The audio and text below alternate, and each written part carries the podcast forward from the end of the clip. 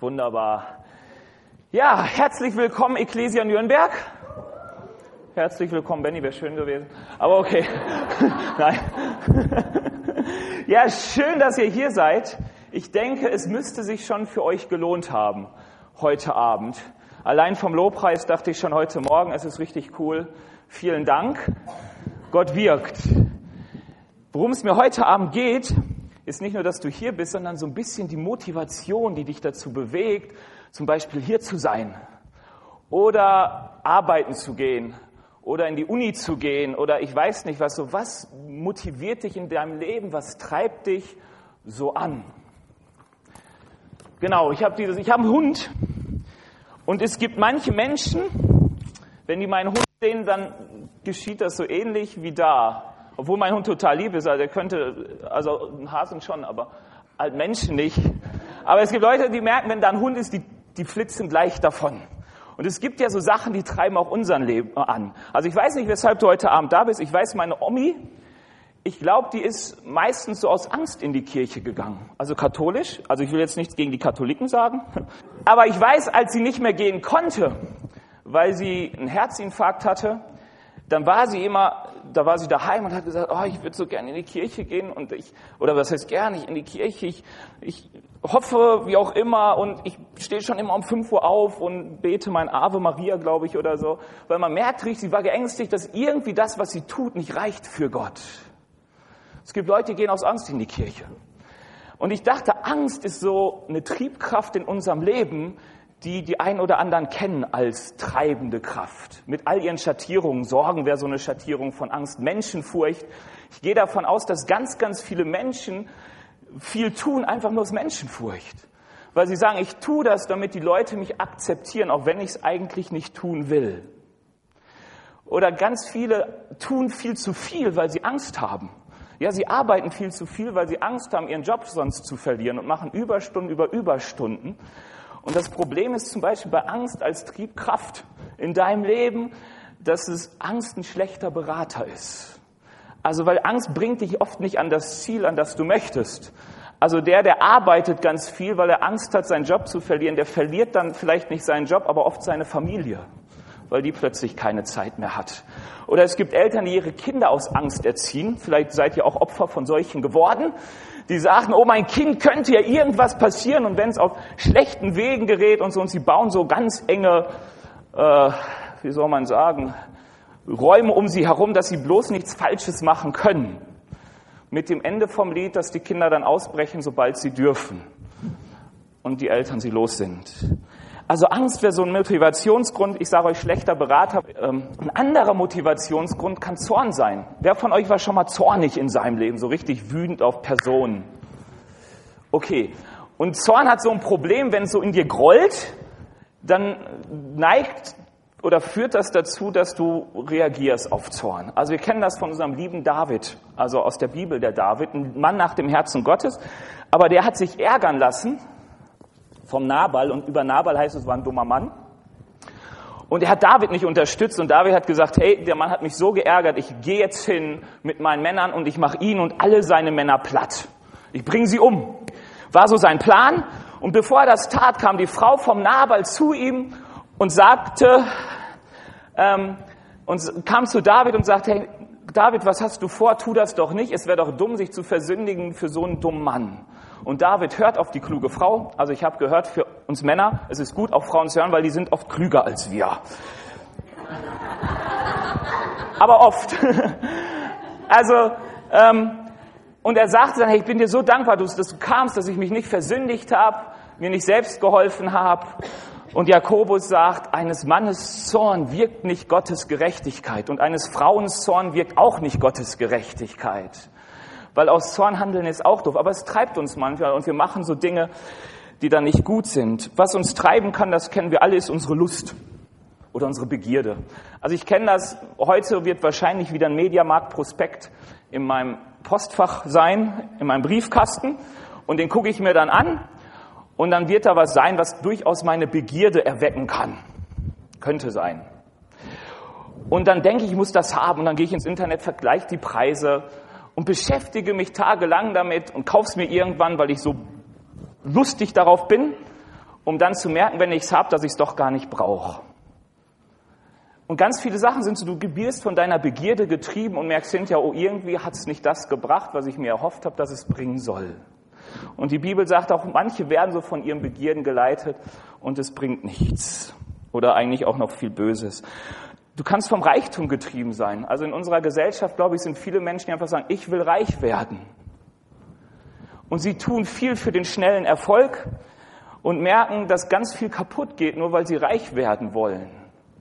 Die Bibel sagt schon, die Geldliebe ist eine Wurzel allen Bösens. Und ich dachte mir, wir Christen, wir, wir, wir, eifern vielleicht nicht dem Geld nach, das wirkt oft so unchristlich, aber zum Beispiel den Erfolg. Wie viele Bücher gehen darum, schnellen Erfolg, die fünf Schritte zum ewigen Glück mit dem Herrn oder ich weiß nicht wie. Ja, fünf Schritte zur Erweckung und ich weiß nicht, irgendwie schnell zum Erfolg. Aber ich merke, dass die Bibel auch hier sagt, es gibt oft keine Abkürzung, auch nicht an Treue vorbei. Und so gibt es ganz viele Sachen, die uns treiben, Stress, Eifersucht, Selbstsucht, ich weiß nicht, was es noch alles ist, die uns dazu treiben, Dinge zu tun, die uns doch am Ende dann von Gott wegbringen. Also du kannst von viel getrieben sein, das uns von Gott wegbringt. Und heute soll es nicht um die Kräfte gehen, die uns wegbringen, sondern um die Kraft, wenn du dich von dieser treiben lässt, die uns hinbringt zu Gott, die uns dazu befähigt und dazu antreibt, Gottes Reich zu bauen. Ihr wisst vielleicht, um wen es geht, um welche Kraft. Wer war heute Morgen schon da? Über den Heiligen Geist. Und ich habe dazu eine Bibelstelle. Und da heißt es über Jesus, und alsbald treibt der Geist ihn hinaus in die Wüste. Matthäus 4, Vers 1 weiß es fast genauso. Danach wurde Jesus vom Geist Gottes in die Wüste geführt, weil er dort vom Teufel versucht werden sollte. Und in Lukas steht es auch nochmal in fast gleicher Weise. Wir lesen, dass Jesus vom Heiligen Geist getrieben wurde und getrieben oder treiben ist schon ein starkes Wort. Also wenn Jesus die Dämonen heraustreibt aus dem Menschen, dann ist das genau dieses Wort, was da verwendet wird. Also man kann auch sagen, der Heilige Geist hat Jesus in die Wüste geschmissen. Ja, er hat ihn dahin geleitet. Und das war so die treibende Kraft in Jesus Leben. In Jesus Leben war die treibende Kraft der Heilige Geist. Und das erste, was der Heilige Geist mit Jesus macht, er führt ihn in die Wüste. Ich dachte, es ist interessant, gerade weil da noch steht, er führt ihn in die Wüste, damit er vom Teufel versucht werden kann dort. Und führe mich nicht in Versuchung her, wie auch das in dem Zusammenhang gemeint ist, aber ich möchte dir mal eins sagen, wenn du mit dem Heiligen Geist unterwegs bist und getrieben wirst vom Heiligen Geist, er führt uns manchmal an komische Orte. Und er führt uns manchmal an Orte, die uns herausfordern, die uns versuchen. Jesus wurde herausgefordert, er wurde versucht dort vom Teufel. Und das nach 40 Tage Fastenzeit hört sich grausam an, war grausam. Aber wieso macht der Heilige Geist das? Wir lesen von Jesus, er wurde versucht und er kam aus der Wüste in der Kraft des Heiligen Geistes. Die Bibel sagt uns, ähm, dass Herausforderungen und Versuchungen und Prüfungen des Glaubens etwas ist, was uns stark macht. Das ist wohl nicht mein Thema heute, aber so allgemein einfach mal, weil wir Deutsche oft so leidensscheu sind. Wenn du gerade in Herausforderungen steckst, Sieh es nicht immer als was Furchtbares, wo dich nur der Teufel versucht, sondern auch was, wo du stark durch werden kannst. Der Heilige Geist führte Jesus dort in die Wüste und wir sehen, dass er Jesus auf interessanten Wegen trieb wirklich so in seinem Leben. Da lesen wir in Johannes 4, Vers 4 zum Beispiel, dass es heißt, und Jesus musste durch Samaria gehen. Also ihr habt schon eine Bibelstelle auswendig gelernt, nämlich Johannes 4, Vers 4, wenn ihr euch einfach merkt, er musste durch Samaria ziehen. Mehr steht da nicht. Und ich dachte als Kind immer, ist ja klar, wenn ich hier irgendwo rein will, muss ich halt einen bestimmten Weg gehen. Manchmal gibt es halt nur einen Weg, da muss man da durch. Aber das Interessante war, Jesus wollte nach Jerusalem, von Gar, Gar, Gar, Gar ja, naja, egal, da wo er halt wohnte. Und äh, Du kannst da hinziehen durch Samaria, aber du musst nicht durch Samaria ziehen. Und die Juden haben damals gesagt, weil in Samarien die Samariter wohnten und die waren doof, dass die gesagt haben, zieh überall lang, wenn du nach Jerusalem gehst, nur nicht durch Samarien. Überall, aber bitte nicht dadurch. Aber nun steht hier, Jesus musste dadurch. Wieso? Weil der Geist ihn trieb. Weil der Geist sagte, du musst da durchgehen, auch wenn es Juden eigentlich machen. Und du musst mit dieser Frau sprechen, die du da treffen wirst, auch wenn das Juden eigentlich nicht machen. Und so weiter. Ähm, der Heilige Geist trieb ihn an die richtigen Orte. Also ich finde das ganz stark. Markus 1, Vers 37 ähm, oder über Markus 1 heißt es, dass Jesus in die Dörfer ging, predigte und sie brachten die Kranken zu ihm und er heilte sie alle und trieb Dämonen aus. So, und nachdem er das gemacht hat, erweckliche Zeiten anbrachen, ähm, gingen die Leute schlafen dann heißt es, Jesus stand früh am Morgen auf, um zu beten. Und irgendwann wachten auch die anderen Leute auf und fingen an, Jesus zu suchen, hat gesagt, Jesus, die Menschen suchen dich. Die wollten mehr von Jesus. Die wollten ihn hören. Die wollten, dass mehr Kranke geheilt werden. Ist ja auch toll. Wisst ihr, und ich finde es so stark. Jesus sagt dann zu seinen Jüngern, hey, ich bin nicht nur hier hingesandt, ich muss auch zu den anderen gehen. Und ich dachte, wie schwer ist es, wenn hunderte von Leuten um dich herumstehen und sagen, boah, du bist so toll. Wir brauchen dich hier. Was du machst, ist der Hammer. Um dann zu sagen, äh, aber der Herr führt mich woanders hin. Aber Jesus ließ sich treiben vom Heiligen Geist. Er wusste, wann er wo sein sollte. Ist heiß, oder? Da steht er unter den Leuten und da heißt es, dass sie ihn steinigen wollten. Und Jesus geht einfach aus ihrer Mitte hindurch, weil er wusste, es ist noch nicht die Zeit zu sterben. Ich wäre risiko, risikofreudiger in meinem Leben, wenn ich wüsste, es ist noch nicht die Zeit zum Sterben ähm, oder es ist noch nicht die Zeit, geblitzt zu werden oder was weiß ich nicht. Ähm, aber er wusste es und er wusste, als er irgendwann dann nach Jerusalem ging, er wusste, jetzt ist die Zeit zu sterben.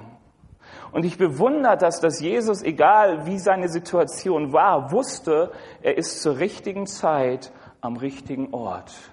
Das wünsche ich mir manchmal, weil es mir fehlt, aber ich bewundere es an Jesus, dieses, diese gewisserweise Coolness oder dieses über der Situation stehen zu wissen, ich weiß, ich bin mit meinem Vater hier. Das, was ich ihn tun sehe, tue ich auch. Und dieser ganze Dienst, den wir Je von Jesus sehen in der Bibel, ist so, weil er sich treiben lässt vom Heiligen Geist. Als er aus der Wüste kommt, heißt es in Lukas 4, Vers 8, dass er in die Synagoge geht, ein Buch aufschlägt, das Jesaja-Buch, und dann liest er daraus, der Geist des Herrn ist auf mir, weil er mich gesalbt hat, Armen gute Botschaft zu verkünden. Er hat mich gesandt, Gefangenen Befreiung auszurufen und Blinden, dass sie wieder sehen, zerschlagen in Freiheit hinzusenden, auszurufen ein angenehmes Jahr des Herrn. Also Jesus ganzer Dienst stand genau darunter, dass der Geist ihn gesalbt hat und ihn sandte, führte, leitete, trieb, egal welches Wort ihr macht, dahin setzt. Aber eins war klar, der Heilige Geist trieb ihn. Und wisst ihr, das Interessante ist, wir kennen ja auch so ein paar Geschichten noch in der Bibel vor Matthäus 4, Vers 1 oder Markus 1. Es ist interessant, dass erst ab diesem Punkt der Heilige Geist Jesus treibt. Davor tut Jesus kein einziges Wunder. Davor macht Jesus nichts. Wir lesen, dass er geboren wird und so, aber da kann er ja nichts für. Aber es passiert nichts Übernatürliches. Und alle vier Evangelien sind sich einig, auch Johannes. Es fängt alles an damit, dass der Geist, der Heilige Geist auf Jesus kommt und erst dann fängt sein Dienst an. Auch das ist hier die Vorgeschichte. Man liest es schon, wenn danach, danach wurde Jesus vom Geist Gottes in die Wüste gesandt, wo danach steht, geschah auch irgendwas davor. Davor wurde Jesus getauft und das heißt, der Geist kam in Form einer Taube auf ihn und er trieb ihn dann in die Wüste. Und ich denke, ich weiß nicht, ob ihr das, diese Stelle schon mal so gesehen habt, dass Jesus, bevor er seinen Dienst antrat, diese Zurüstung mit dem Heiligen Geist brauchte. Es gab vorher keinen Dienst, den Jesus tat. Auch die Vermehrung des schönen Weins geschah erst nachdem der Heilige Geist auf ihn kam. Und Jesus, der gezeugt wurde vom Heiligen Geist, brauchte diese Zurüstung mit dem Heiligen Geist, um seinen Dienst zu tun. Und wisst ihr, das ist absolut biblisch. Also die Leute, die damals lebten, die hatten ja nur das Alte Testament. Und was war immer, was passierte eigentlich immer, bevor jemand in den Dienst Gottes gestellt wurde? So im direkten Dienst. Könige, Propheten, Richter, ähm, was gibt's denn so noch? Priester, Älteste. Wisst ihr, von denen liest man immer, dass sie vorher gesalbt wurden. Und der, die Salbung steht hier für den Heiligen Geist. Saul wurde gesalbt mit Öl und der Geist kam auf ihn, damit er das den Dienst, den Gott für ihn hatte, gut erledigen konnte, damit er das Volk Israel gut führen konnte in der Kraft des Geistes, in den Maßstäben, die Gott gesetzt hat. Wie will man Gott sonst dienen mit seinen menschlichen begrenzten Möglichkeiten? In, in, in Mose heißt es, dass Mose sich, weil er klug war oder weil er nicht klug war, sondern sein Schwiegervater klug war, auch Schwiegerväter sind klug und Schwiegermütter auch manchmal, ähm, weil er klug war, hat er gesagt, Mose, du arbeitest zu viel. Verteil deine Arbeit auf verschiedene Köpfe. Such dir Leute, die dich vertreten können. Und er suchte sich 70 Älteste. Und es heißt, dass auf diese 70 Ältesten der Heilige Geist fiel und sie anfingen zu weissagen weil es klar war, wenn sie das Volk vor Gott vertreten, brauchen sie Begabung von Gott. Der Geist kam auf sie, diese Dienstgabe kam auf sie. Sie fingen an, in der Kraft Gottes zu dienen. Das Zeichen war für das ganze Volk sichtbar. Sie fingen an zu Weissagen, weil Weissagen kann nur der, der irgendwie übernatürlich begabt ist. Ebenso bei den Richtern. Simson, ich lieb Simson. Ähm, wer ist früher so in die Kinderstunde gegangen? Gemeindekind. Okay, wir sind ja angeblich schlimme Leute, aber Simson war ein Held. Weiß, der nahm so einen Eselskinnladen, also das Unterteil von so einem Eselskinnbacken oder wie auch immer.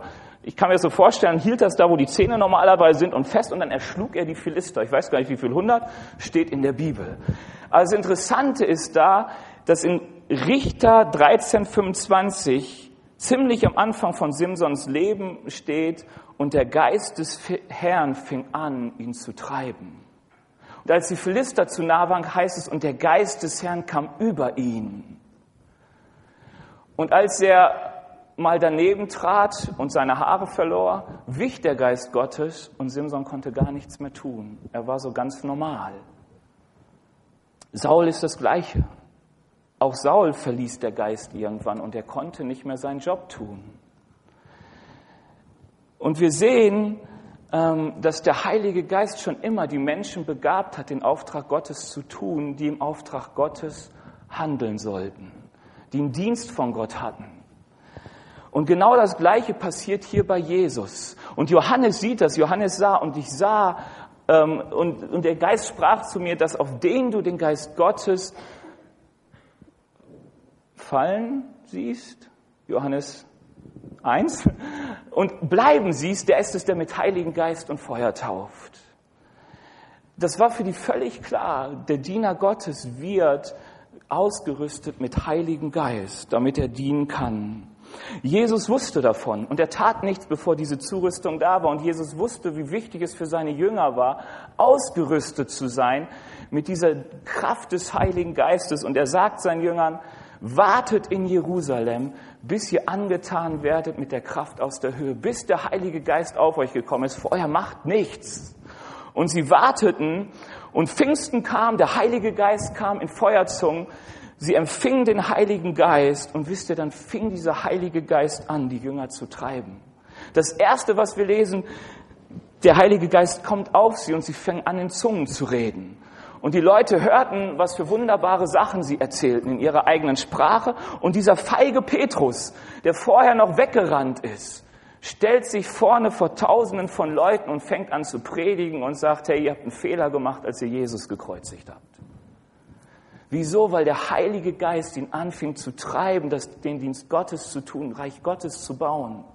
Und wir sehen dann durch die ganze Apostelgeschichte hindurch, wie dieser Geist die Jünger und die Christen treibt, das Werk Gottes voranzutreiben. Apostelgeschichte 4.31 heißt es, dass der Geist sie erfüllt und sie redet mit Freimütigkeit das Wort Gottes.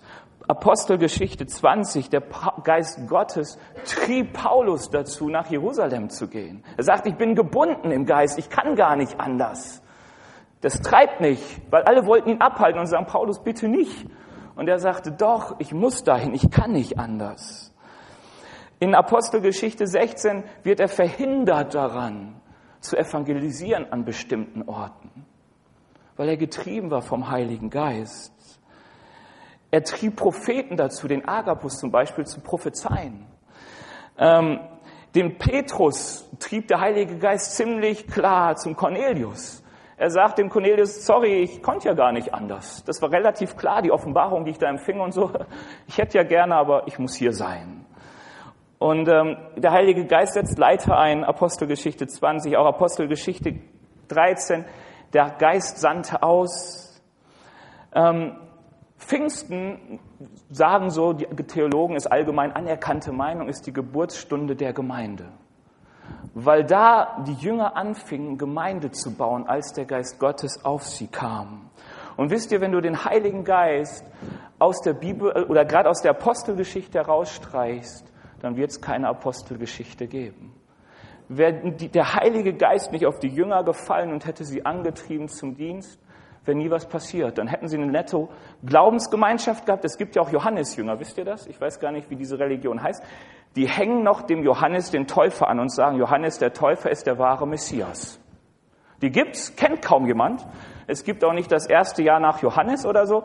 Es ist nie bekannt geworden, weil ihnen fehlt etwas an Kraft. Und vielleicht wäre es mit den Jüngern auch so gewesen, wäre der Heilige Geist nicht gekommen, dann gäbe es jetzt auch so ein paar Jesus-Jünger und ich weiß nicht was alles. Aber der entscheidende Unterschied war damals, der Geist kam auf sie und sandte sie, trieb sie, das Reich Gottes zu bauen, das Werk Gottes zu vollbringen. Das war die Antriebskraft im Leben Jesu und der Jünger. Und es sollte auch die Antriebskraft in unserem Leben sein. Was treibt dich? Was treibt dich an? Ähm, ich habe mich gefragt, wieso es oft so bedeutungslos geworden ist, dieser Heilige Geist. Geh mal in die Kinderstunde Wer macht von euch manchmal so Kinderstundendienst, so betreut Kinder und ähm, weil frag mal die Kinder, wer der Heilige Geist ist. Und du wirst dann an ihrer Antwort merken, wie sie so geprägt sind. Du kannst auch mal ältere Leute fragen, wer der Heilige Geist ist. Und was mich so erstaunt oft ist, dass oft von den Christen nur eine theoretische Antwort kommt. Der Heilige Geist ist eine Person der Dreieinigkeit, der wohnt irgendwie in uns, ja, und sonst so, ja, ja, Heilige Geist halt. Wisst ihr, das Interessante ist, dass in unserem Christentum so oft der Heilige Geist nur noch eine Theorie ist. Eine theologische Erklärung. Irgendwie was zwischen Kraft und Person, was weiß ich nicht. Aber in der Bibel ist er das exakte Gegenteil. Es gibt keine Heilige Geistlehre in der Bibel in dem Sinne sondern der Heilige Geist war da. Wenn der Heilige Geist kam, bewegte sich etwas. Er war die Kraft Gottes. Und wisst ihr, wenn die Kraft Gottes kommt, wenn Dynamis in dein Leben kommt, Dynamit, dann passiert was. Das geht nicht anders. Und deswegen war auch klar, die Leute damals mussten mit Geist gesalbt werden, damit etwas passiert, damit sie das vollbringen können, was Gott tun möchte in dieser Welt. Ähm, er war so kraftvoll, dass Menschen anfingen zu weissagen, dass sie anfingen in Zungen zu reden, dass sie anfingen zu prophezeien. Simon der Zauberer, ich weiß nicht, wer sich schon mal mit Zauberei beschäftigt hat, aber ich höre immer so von den Afrikanern, da ist ja viel Zauberei, dass da richtig was abgeht bei Zauberern. Also sind, werden auch richtig Kräfte freigesetzt. Und Simon der Zauberer, eine bekannte Zaubergröße damals, er sieht, wie die Apostel für die Leute beten und wie durch ihr Gebet der Heilige Geist auf die Menschen kommt und sagt, geht da hin und sagt, bitte schenkt mir das auch, ihr kriegt Geld von mir dafür, wenn ich das auch kann. Und ich frage mich, was hat Simon der Zauberer gesehen? Doch keine Theologie. Er hat etwas gesehen, was ihn so beeindruckt hat, dass er sagte, mir ist es das wert, dass ich mein Geld dafür gebe, um das zu können. Weil etwas passierte. Als Paulus in Ephesus ist, ist das Erste, was er den, die, die Jünger fragt, ist, hey, sag mal, nachdem ihr euch bekehrt habt, habt ihr den Heiligen Geist bekommen? Stell dir mal die Frage. Hast du den Heiligen Geist bekommen, nachdem du dich bekehrt hast? Wie sieht deine Antwort aus? Also, ich bin mir selbst manchmal nicht so ganz sicher gewesen, wie das zu beantworten ist. Klar, theologisch immer. Ja, muss ja so sein, ne? Aber Paulus sagt es deswegen, weil er sagt, es macht einen Unterschied, der erlebbar und merkbar ist, ob ich ihn habe oder ob ich ihn nicht habe.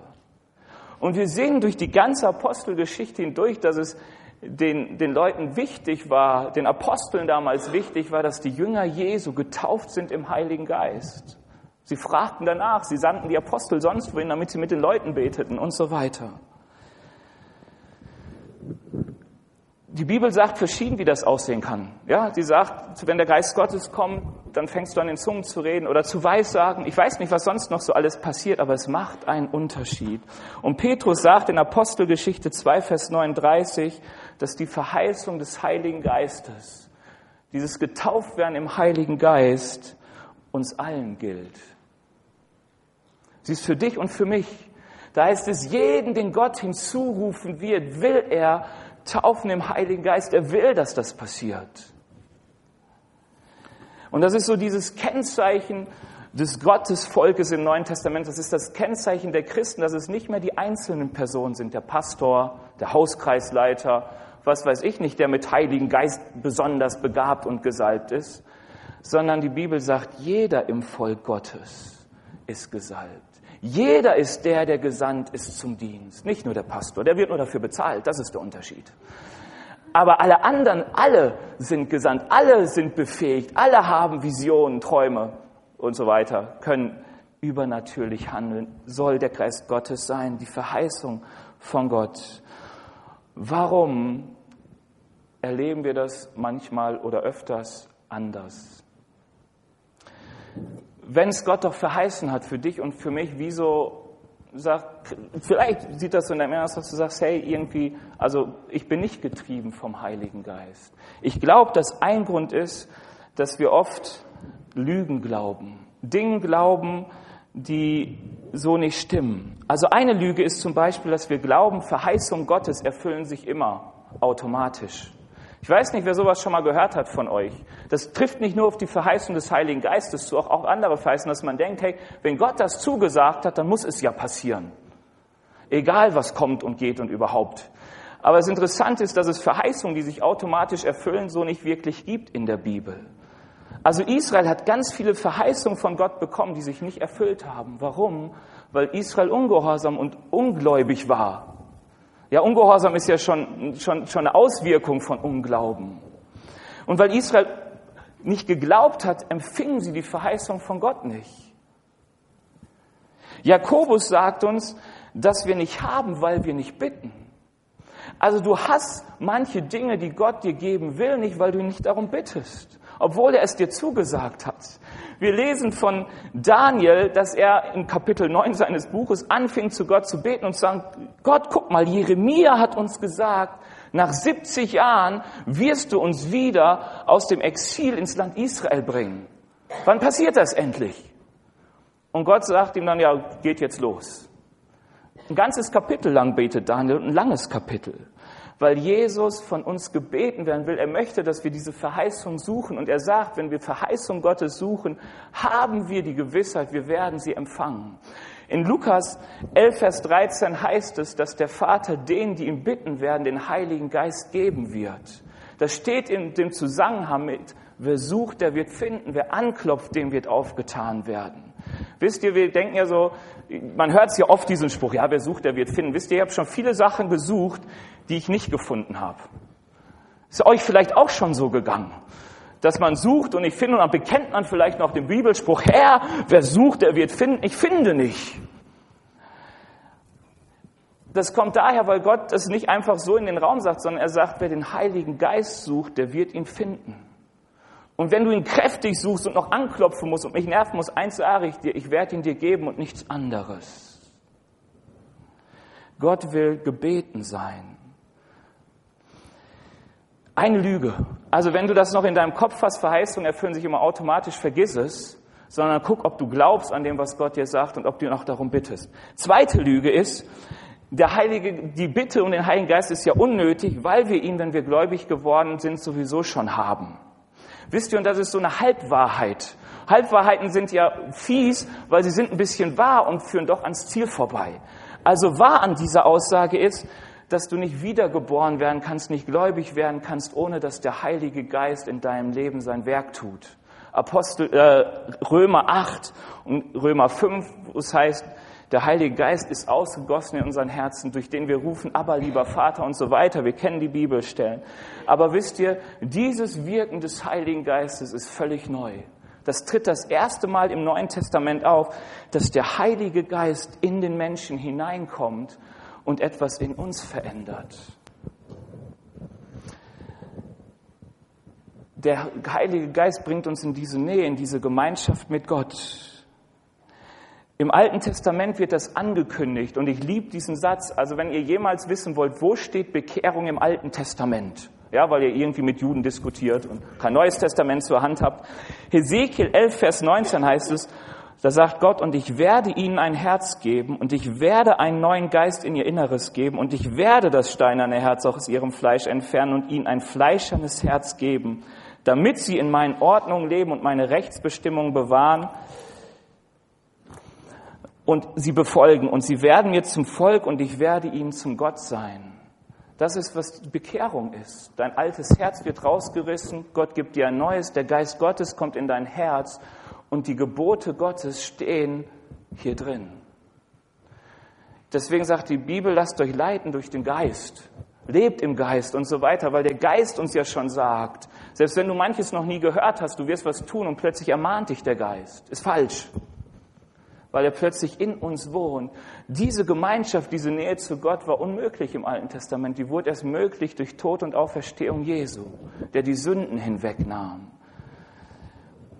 Und wisst ihr, das Kennzeichen des Volkes, des heutigen Gottesvolkes ist, dass sie ein Herz haben aus Fleisch, wo der Heilige Geist drin wohnt. Das ist die Wahrheit. Der Heilige Geist ist schon bei der Bekehrung da, aber wisst ihr, das ist das, was der Heilige Geist in uns tut. Es ist nicht das, die Dienstgabe, die der Geist uns geben will, damit wir ausgesandt werden, damit wir an seinem, an dem Werk Gottes dienen. Wisst ihr auch, das Volk Gottes wurde damals beschnitten als Zeichen dafür, dass sie zum Volk Gottes gehören. Also zumindest die männlichen. Ist schön, dass es nicht mehr so ist, finde ich persönlich zumindest. Aber Paulus sagt, es geschieht ähnliches. Er sagt, ihr seid beschnitten am Herzen. Dass der Heilige Geist in euch ist, dass ihr neues Herz habt, ist das Zeichen, dass ihr zum Gottesvolk gehört. Was aber falsch ist, ist, dass wir deswegen nicht mehr die Dienstausrüstung, die Taufe im Heiligen Geist brauchen. Jesus war vom Geist gezeugt, er brauchte keine Wiedergeburt. Johannes sagt, hey, wieso soll ich dich taufen? Du hast doch keine Sünde im Leben aber er brauchte trotzdem die Ausrüstung mit dem Heiligen Geist. Die Jünger waren gläubig. Sie glaubten an den. Thomas sagte, mein Herr und mein Gott. Jesus sagt ihnen, wartet in Jerusalem, bis dieser Geist auf euch fällt und ihr getrieben werdet von diesen. Ähm, die Apostel waren immer darauf bedacht, dahinterher zu gehen, wenn Christen Christen wurden, Menschen zu Christen wurden, zu sagen, hey, habt ihr den Heiligen Geist, wir beten für euch. Weil sie wussten, es ist so wichtig, dass das Reich Gottes gebaut wird und das geht nur, wenn wir ausgerüstet sind mit der Kraft des Heiligen Geistes. Ähm, und es ist für mich kein Wunder, dass sich das Reich Gottes in den ersten 100 Jahren so stark ausgebreitet hat wie nie zuvor und nie danach. So rein von der Schnelligkeit und was die so an Fläche gut gemacht haben, auch gerade dafür, dass sie damals kein E-Mail-Fernsehen und ähnliches hatten. Und wisst ihr, und dann kam es irgendwann dazu, dass man diese Kraft des Heiligen Geistes ersetzt hat durch die Theologie und diese ganze, wie soll man sagen, Erweckung brach zusammen. Eine dritte Lüge, die es gibt, ist, die ich schon öfters gehört habe, es kann nicht sein, dass ich den Heiligen Geist, die Geistestaufe nicht habe ähm, denn ich bin ja schon so jahrelang Christ. Und wisst ihr, ich habe das gehört und ich dachte, stimmt, es ist doch total arrogant, wenn du hingehst und sagst, hey, du bist wohl schon jahrelang Christ, aber dir fehlt etwas Wichtiges, die Taufe mit dem Heiligen Geist. Klingt doch schlimm, oder? Und ich habe es auch von Leuten schon so gehört, ich habe gesagt, wie kannst du das sagen? Und ich dachte auch erst, das stimmt und es hat mich vorsichtig gemacht, erst sowas zu sagen, bis mir einfiel, als ich auf mich guckte, wie viele Verheißungen Gottes ich selber nie erreicht habe in meinem Leben, weil ich ungehorsam war, weil ich nicht geglaubt habe, weil ich Gott nicht darum gebeten habe. Wie viel steht in der Bibel, wo ich merke, ich habe es noch gar nicht. Ist euch vielleicht auch schon so aufgefallen, dass da viel mehr drinsteht an Verheißungen, die du gar nicht hast und erlebst. Und wieso haben wir vieles nicht? Weil wir Unglauben haben, weil wir gar nicht drum bitten, weil wir komischen Dingen glauben. Und wisst ihr, ich habe vieles nicht, aber ich strecke mich danach aus, es zu haben. Ich will es haben. Und wenn ich merke, mir fehlt der Heilige Geist, der mich treibt, mir fehlt diese Kraft, dann strecke ich mich danach aus, so wie Jesus es sagt, und fange an zu bitten. Mich wundert es nicht, dass dieses Thema Geistestaufe so umstritten ist. Habt ihr vielleicht schon mitbekommen, Berliner Erklärung Anfang des 20. Jahrhunderts, wo es heißt, wir distanzieren uns alle möglichen Gnade Verband und so. Und immer wieder auch zu Spaltung in Gemeinden führt, weil ich glaube, der Teufel hat viel Interesse daran, dass wir nicht daran glauben. Dass wir nicht glauben, dass wir diese Zurüstung brauchen, dass wir dieses Getriebensein so brauchen. Weil es ist doch viel schöner, wenn die Christen sich um ihre Heiligung kümmern und ihre eigenen Kämpfe in der Gemeinde führen und gar nicht die Zeit und Möglichkeit haben, nach draußen zu gehen, um Menschen das Evangelium näher zu bringen. Wisst ihr, das ist, was ich oft erlebe. Auch bei Leuten, die sagen, hey, Geistestaufe und so, was soll das, brauchen wir alles nicht es wirkt so tot.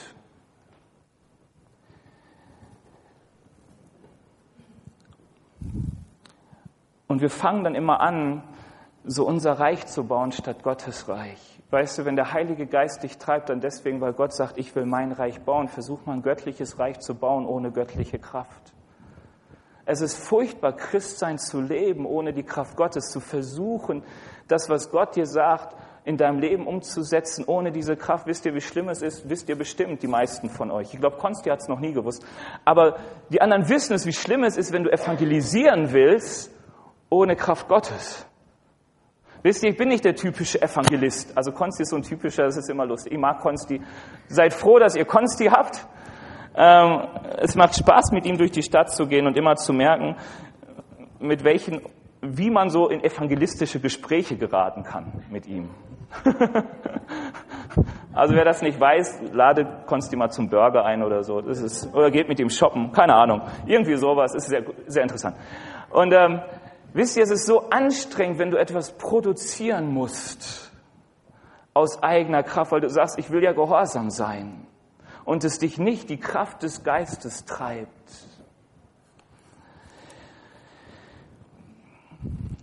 Glaube ich ja. ja. Ähm, ich predige abends meistens länger, weil ich etwas müder bin und dann laber ich mehr. Aber ich hoffe, ihr seid noch dabei. Ähm, was ich so, so toll an der Geist, an dieser Triebkraft des Geistes finde, ist, dass sie stärker ist als jede andere Kraft in unserem Leben. Mit dem Heiligen Geist kriegst du jede andere Kraft in deinem Leben unter Kontrolle. Ich möchte euch zwei Beispiele sagen. Beispiel eins, Angst. Also wir sind ja sowieso ein sorgenvolles, ängstliches Volk an sich, wir Deutschen. Wenn du kein Deutscher bist und hier bist, du bist davon mal ausgenommen. Es gibt ja deutlich sorgenlosere Völker. So, aber du hast Angst. Wisst ihr, das Interessante ist, die Leute damals wurden mit Heiligen Geist erfüllt, fingen an, das Evangelium zu verkündigen und merken, es gibt Stress. Hast du vielleicht auch schon gemerkt, du redest über Jesus und du merkst, die Leute finden das gar nicht gut. Die lieben dich nicht dafür. Die machen Druck und sagen, was kannst du für so eine Scheiße erzählen? Behalte das doch mal für dich. Was weiß ich nicht, was es so gibt. Ähm, auch das ist ja relativ harmlos noch in Deutschland, der Druck, den man so bekommt. Man wird vielleicht mal ausgestoßen, verliert ein paar Freunde, aber nicht sein Leben. Ist doch schon mal ganz gut. Und die Leute in Apostelgeschichte, Apostelgeschichte, wir merken, es gibt Druck und sie bekommen Angst.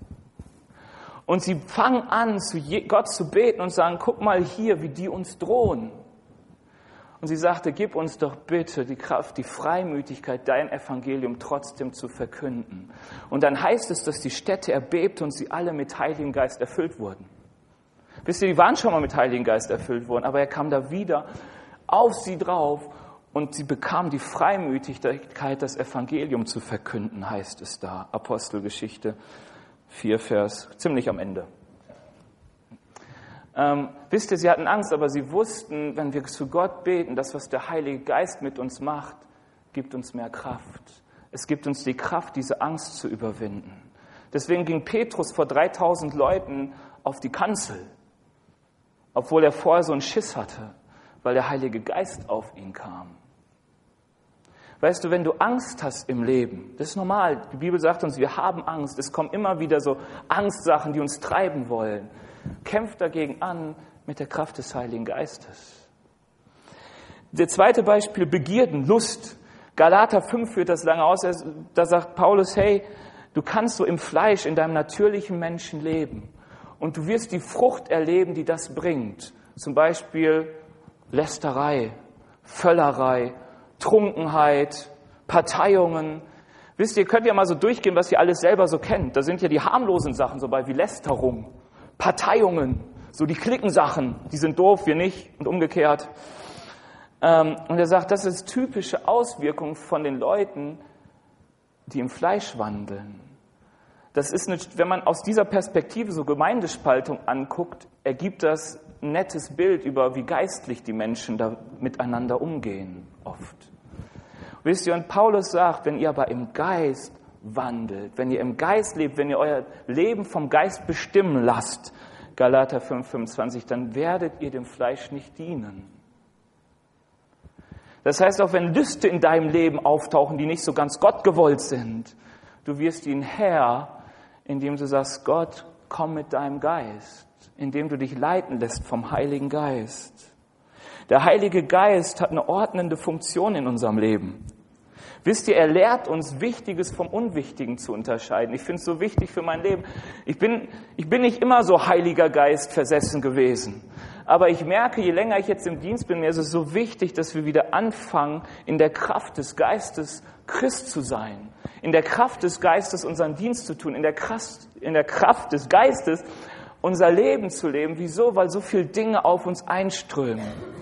Wir sind in so vielen Teilen in der Schule, Studium, gut, gleichzeitig wahrscheinlich nicht, ähm, privat, Hobbys und so weiter, so viele Dinge kommen auf allen Seiten. Woher weißt du, was jetzt dran ist und was nicht? Du hast fünf Termine am selben Tag zur selben Zeit. Woher weißt du, wo du sein sollst? Es macht doch einen Unterschied. Wisst ihr, euer Pastor Konsti, ich weiß, er hatte coole Angebote damals, als er von der Bibelschule kam. Er sollte ja, es gab ja rein, schon äußerlich attraktivere Gemeinden als Nürnberg, zu denen er Jobangebote bekam. Wo manche gesagt hätten, vielleicht ohne den Geist zu fragen, okay, gehe ich sofort hin, ist ja Hammer. Die sind bekannt, die Pastoren, die da sind und so. Aber der Geist leitete ihn hierhin. Und hätte er das nicht getan, hätte er vielleicht auch seine liebe Frau nicht kennengelernt. Könnte sein, gell? Ähm, wisst ihr, und da merkt man, es ist gar nicht so unwichtig, an welchem Ort ich zu welcher Zeit bin. Und wir merken das auch in der Apostelgeschichte, der Heilige Geist kann das sagen. Der kann intervenieren, wenn ein Paulus irgendwo hinzieht und sagen, Paulus, falscher Weg. Wie auch immer er gehindert wurde, steht da nicht. Ähm, er hat eine leitende Funktion, sagt, was dran ist. Auch nicht nur, also so, so vom, zum Beispiel, dass er Leute aussandte in die Mission. Das war vom Heiligen Geist gesendet. Herr, sende Arbeiter in die Ernte. Ähm, er treibt uns dazu, Reich Gottes zu bauen. Wisst ihr, ich glaube, wir sind oft so zugemüllt, dass wir unser Reich bauen und dass wir manchmal so wenig Zeit haben, dass das Reich Gottes viel zu kurz kommt. Und der Heilige Geist bringt da Ordnung hinein, dass sein Reich nicht zu kurz kommt.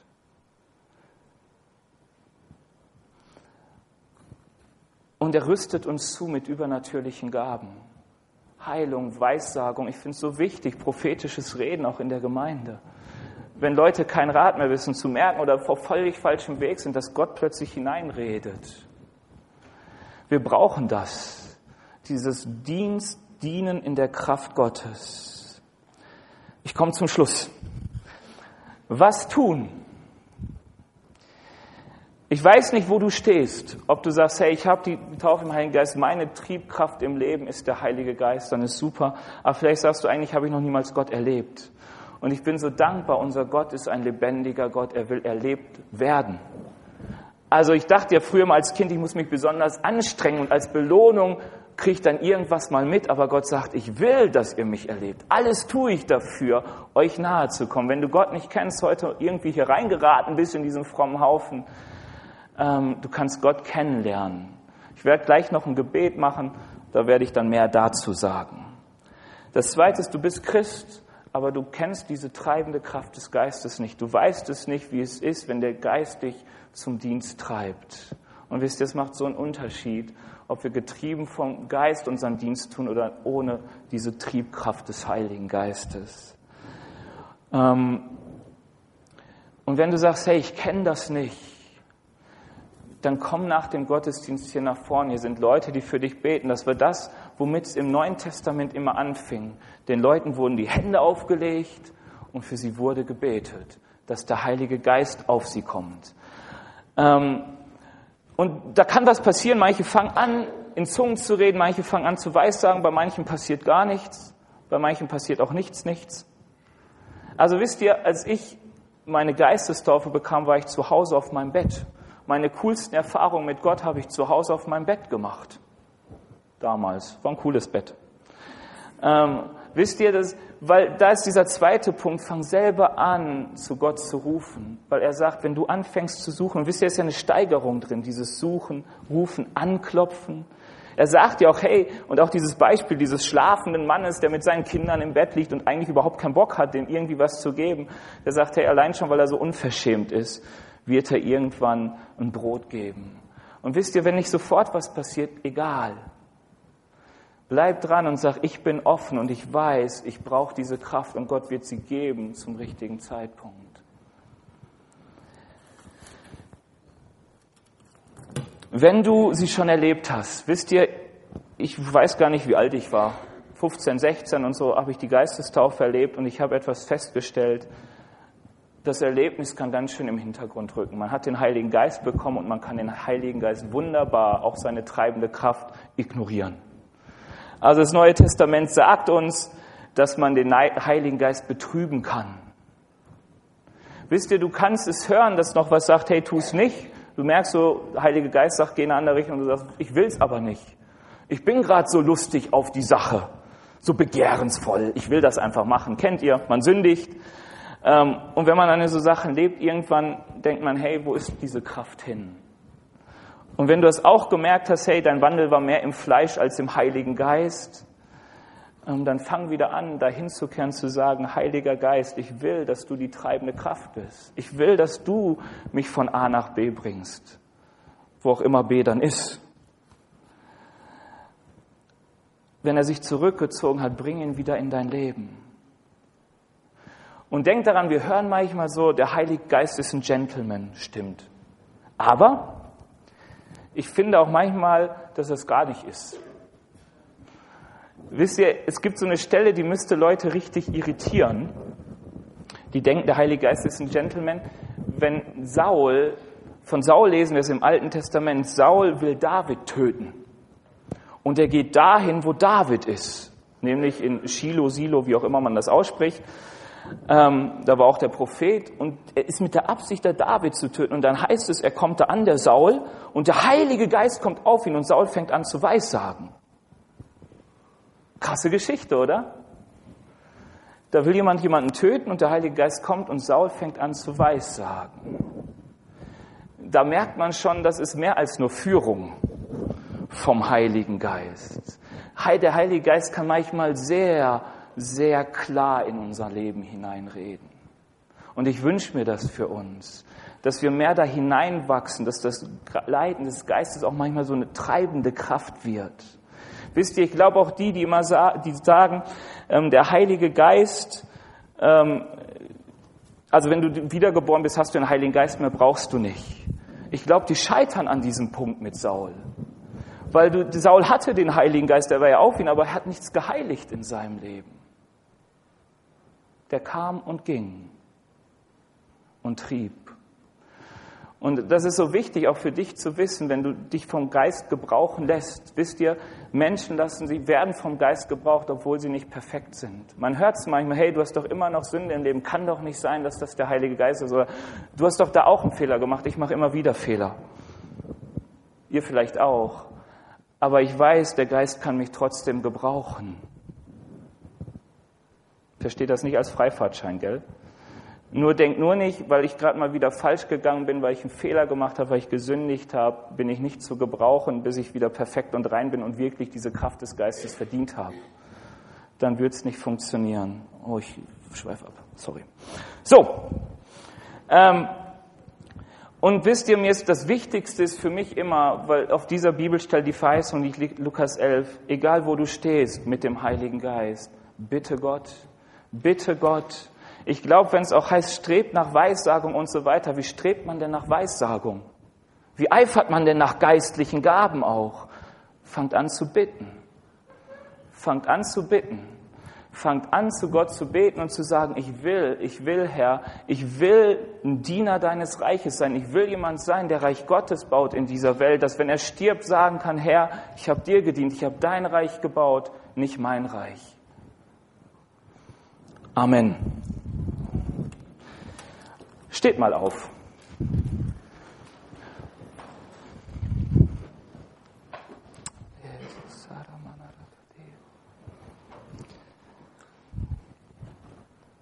Herr Jesus, ich danke dir dafür, dass du mit uns Reich Gottes bauen willst. Herr, du kennst uns, du kennst unsere Schwächen, du weißt, wie oft wir versagen und ich danke dir dafür, dass du es weißt und uns deshalb deinen Geist gibst. Herr, damit wir auch in unserer Begrenztheit mit deiner Kraft Reich Gottes bauen können. Herr, dass wir in dieser Welt mit unseren Mitteln trotzdem übernatürlich wirken dürfen. Herr Jesus, und ich bitte dich, dass du uns jetzt begegnest, Herr Jesus. Ich bete dich, dass du unsere Herzen füllst. Streckt euch mal aus nach Gott. Bring auch mal dein Gebet so vor Gott, dein Wunsch zu Gott, was du sagst, Herr, ich will, dass du mich füllst.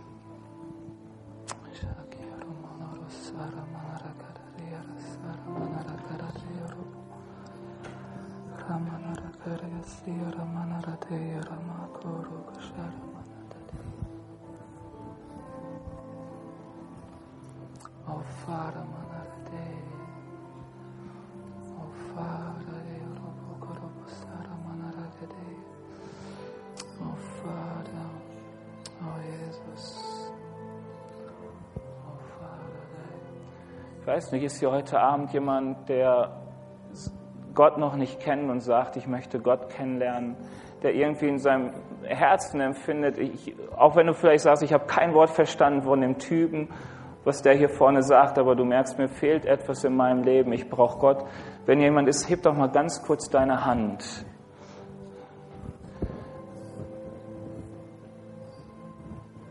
Okay, danke. Ist hier noch jemand, der das sagt, der sagt, hey, ich kenne Gott nicht, aber ich will dem lebendigen Gott begegnen? Okay, wir werden jetzt zusammen Gebet sprechen und weil es jetzt eine Person war, ich bitte euch, die ihr das könnt, sprecht mir nach. Ähm, so und ähm, auch die, die aufgezeigt hat, sprich dieses Gebet nach, wenn du sagst, damit bin ich einverstanden.